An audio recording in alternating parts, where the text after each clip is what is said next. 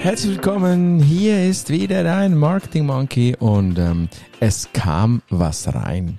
Es kam was rein auf äh, Komm rein. Und was reinkam und was komm rein ist, das erfährst du gleich. Willkommen beim Marketing Monkey Podcast von und mit Raphael Frangi und seinen Gästen. Dein Podcast für Marketing und Business Development im Digitaldschungel. Wir sprengen Grenzen und brechen Konventionen. Komm mit auf eine wundervolle Reise. Los geht's. Wunderschönen guten Tag und schön bist du da und ja, komm rein. Zuerst mal kurz vorneweg, was ist denn komm rein? Auf äh, www.raphaelfrangi.ch slash komm rein, Raphael. Schreibt sich mit PH wenn du heute zum ersten Mal dabei bist. Und Frangi schreibt sich Frangi. Dort hast du ein kleines Widget, das ist eigentlich schon immer dort, das wurde jetzt ein bisschen populärer von meinem Webmaster aufbereitet, ein bisschen größer. Dort hast du einen Knopf und da kannst du mir eine Voice Message schicken. Diese Voice Message kann ein Kommentar sein zum Podcast, kann aber auch eine Frage sein rund aus dem Business, die du gerne beantwortet haben möchtest. Das kannst du auf der Tonspur machen und das kannst du aber auch natürlich weiterhin, kannst du mir Fragen auf allen möglichen Kanälen stellen. Und jetzt kam eine Frage nochmal ganz klassisch rein über eine DM bei Instagram. Eines Marco Petruziello oder Petruziella. Kam jetzt rein und diese Frage die ist ganz spannend, die möchte ich hier beantworten und dich gleichzeitig ermutigen, eben selber reinzukommen und am liebsten gleich mit deiner Stimme. Dafür brauchst du weder meine Handynummer noch WhatsApp, sondern kannst ganz einfach auf www.raphaelfrangi.ch komm reinklicken und dort mir die Voice Message da lassen, mir die Frage entsprechend stellen. Ja, was hat Marco denn für eine Frage gehabt bei Instagram? Marco hat mir eine ganz spannende Frage gestellt. Ich hole sie hier kurz vor für mich. Nochmal lese ich sie dir vor. Und zwar schreibt Marco, Hey Marketing Monkey, mein Ziel ist es im Businessleben immer Win-Win zu spielen. Nun stelle ich fest, dass Win-Win ja gar nicht immer möglich ist. Wie gehst du mit Menschen um, die immer gerne Win-Win erleben möchten und das aber nicht können?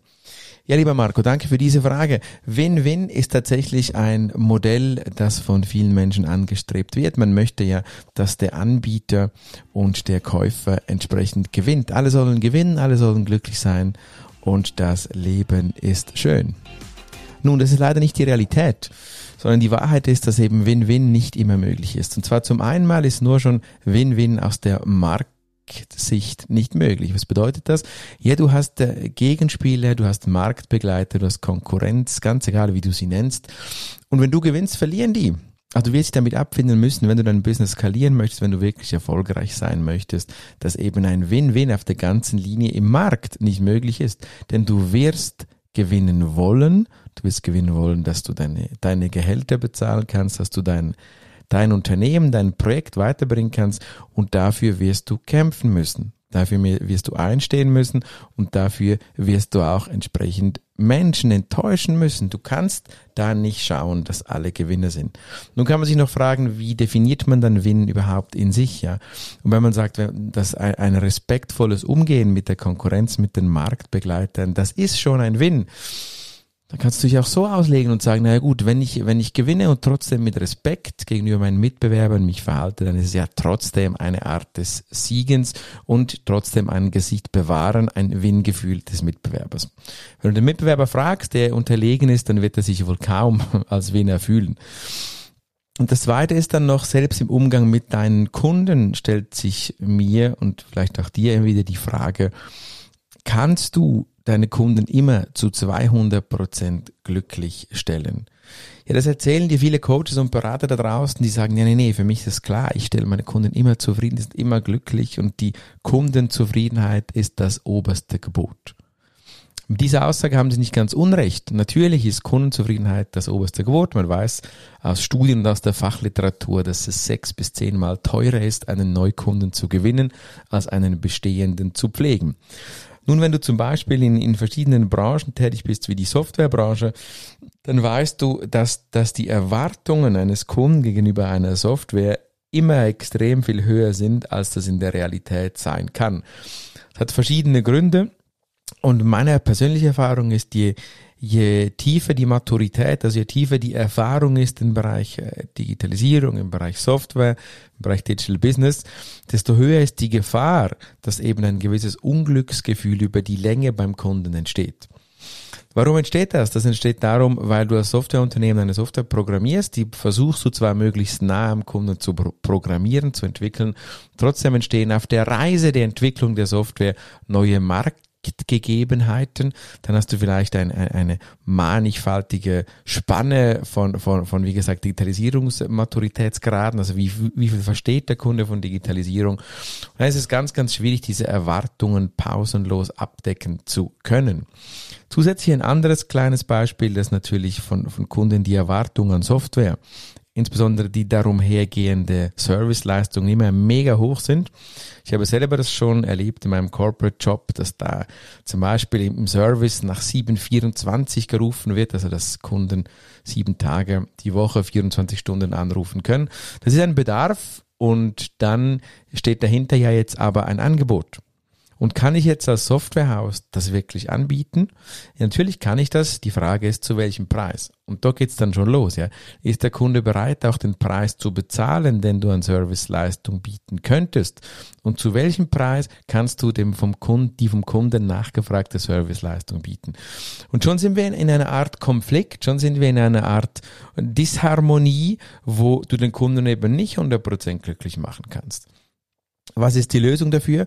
Ja, wenn du ganz klein bist, ein Startup bist, die Zielgruppe vielleicht auch klein ist, dann ist das viel, viel einfacher. Du fokussierst dich auf eine Zielgruppe, du versuchst dort von Anfang an die Kunden, der Querschnitt der Kunden oder eben die Personas möglichst nahe an den Entwicklungs, mit den Entwicklungsprozess einzubinden und kannst somit ziemlich lange deine überschaubare Zielgruppe, deinen überschaubaren Markt glücklich machen. Je breiter du wirst, je skalierbarer du gehen möchtest, weitere Personen, weitere Zielgruppen, weitere Märkte, desto schwieriger wird das. Du musst auf der einen Seite mithalten mit deinem, im Wachstum, mit deinem Personal, mit deinem Angebot und gleichzeitig halt eben auch wachsen, schnell wachsen, damit du das auch finanzieren kannst.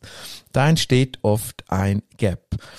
Was ich versuche, und das ist mein quasi Hack dafür, das Mark der Marketing Monkey Hack, ist, dass ich versuche, wenn du, wenn du ein, ein, ein Angebot hast von verschiedenen Produkten und Serviceleistungen, dass du versuchst, wenigstens einen Teil davon, wenigstens die direkt beeinflussbaren, die ökonomisch sinnvollen für dich, dass du die entsprechend nahe am Kunden baust und nahe entwickelst. Ich persönlich habe zum Beispiel mich entschieden, in, in uh, sowohl beim großen Telekommunikationsanbieter, wo ich als Marketing Monkey vor einigen Jahren war, wie auch heute im Software KMU Haus versuche eine Nische zu finden, wo kann ich ein Produkt entwickeln oder eine Serviceleistung, die ich selbst steuern kann, wo ich selbst skalieren kann und, und ähm, wo ich unabhängig bin von, von möglichst vielen Einflüssen. Und so sind bei beiden Arbeitnehmern, wo ich äh, als Marketing Executive tätig bin, dann die Webinare entstanden.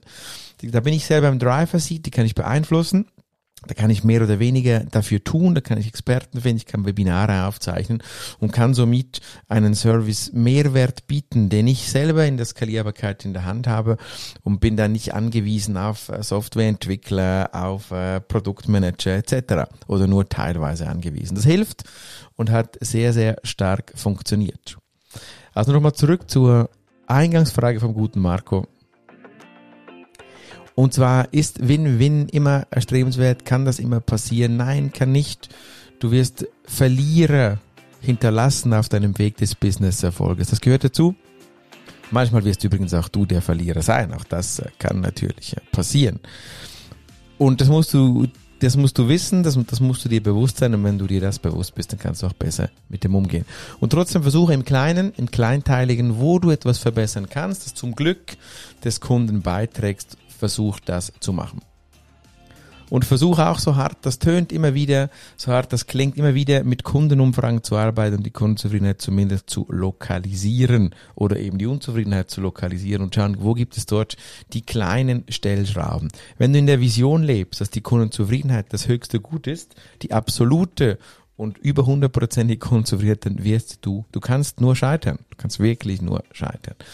Es gilt jetzt nicht, wenn du endlos Budget hast, wenn du ein Konzern bist, ein Unternehmen bist, das endlos Budget hat, dann sieht es vielleicht ein bisschen anders aus. Im klassischen mittelständischen Umfeld kannst du mit dem Gedanken immer Win-Win zu spielen, nur verlieren. Akzeptiere, dass du Verlierer antreffen wirst, dass du manchmal dich durchsetzen oder hoffentlich oft dich durchsetzen wirst.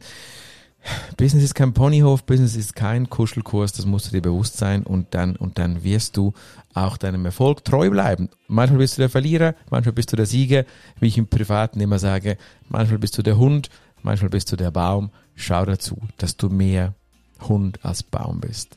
In diesem Sinne wünsche ich dir ein erfolgreiches Business mit ganz vielen Siegen und äh, wir hören uns beim nächsten Mal wieder. Wenn du Bock hast reinzukommen, richtig so cool mit Stimme, raphaelfranchi.ch slash komm rein. Freue mich bis zum nächsten Mal. Dein Marketing Monkey sagt ciao, ciao, bye bye. Und hat dir gefallen, was du gehört hast? Lass bitte eine Bewertung bei iTunes oder einen Kommentar auf www.marketingmonkey.ch da. Bis zum nächsten Mal bei dem Podcast, der deine Ideen und Pläne verändern wird.